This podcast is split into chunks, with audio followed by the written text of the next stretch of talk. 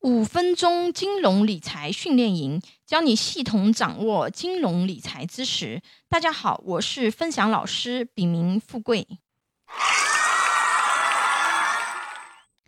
今天我们分享的主题是投资理财实操家庭资产配置方案第五步。家庭资产配置方案的第四个账户是长期理财账户。这个账户重点要考虑的是本金安全啊，并且资产可以持续稳定的增值，可以配置一些低风险、收益相对稳定的投资产品，比如国家债券、信托、保险储蓄年金等等。根据你年龄，还可以分为前半场和后半场。四十岁之前可以激进一点。风险投资账户比例可以高一点，去博取大的波动性收益。四十岁之后啊，更多的要考虑的是资产的安全性、收益的稳定性。还是一样啊，我们落实到具体层面，买什么、怎么买的问题。因为这个账户要兼顾什么？本金安全和增长，所以选择。标的的时候啊，那我们要去选择一些安全系数比较高的标的。信托因为有资金门槛的要求啊，普通家庭配置起来可操作性不高啊，这里就不展开讲解。这里主要讲一下国债、定投债券型基金啊，以及保险储蓄年金。国债曾经是非常好的一种标的啊，目前。国债三年期利率为百分之四，五年期利率为百分之四点二七啊，与同期的银行相比啊，具有一定的利率优势。国有银行的三年期以及五年期定存的利率啊，普遍低于百分之三，中小银行普遍低于百分之三点五。不过，大家这里要注意一个点啊。国债它是按照单利来计算利息的啊，它不是复利的啊。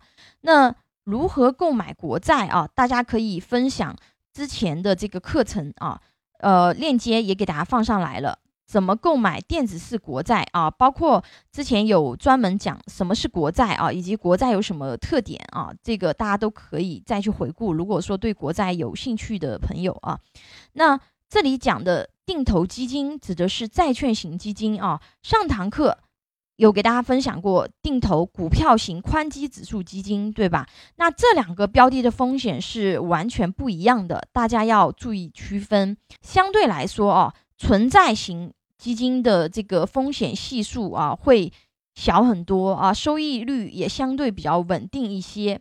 那保险储蓄年金的话呢，是属于保障财富安全。啊，并且可以保障财富稳定、复利增值的一种保险。很多人想到保险，第一反应就是生病或者意外的时候可以获得保障。啊，是的，保障遇到意外或疾病事件，让人有钱看病、有钱养病。啊，这只是保险的一部分功能，这也是每个人最底层的基础性风险。我们最先要处理、规避的也是这个维度的风险。这个是之前的课程也有讲过的啊。目前市场上保险储蓄年金的类型非常多，有一种最低保障利率是百分之三啊，目前年化收益率在百分之六左右的产品，啊，这块内容比较多，建议大家可以点击参看哦。保障一辈子投资什么比较靠谱？钱还可以这样增值啊？这两个的话呢，对这一块有详细的讲解，有对这一块想要去了解的朋友可以。看这个课程啊，因为保险知识比较多啊，我有一个专门讲解保险课程的专辑，教你买对保险啊，点击即可关注学习系统的保险知识啊。如果有保险储蓄需求的朋友啊，也可以给我留言，或者是关注微信公众号“富贵成长记”咨询，因为这一类产品也是非常非常的多，也是良莠不齐的啊。那下一堂课我们学习。社会保险保障范围都有什么？孙子兵法曰：“防守是最好的进攻。”五分钟金融理财训练营，日积月累，用碎片化时间教你系统掌握金融理财知识，赶紧订阅吧！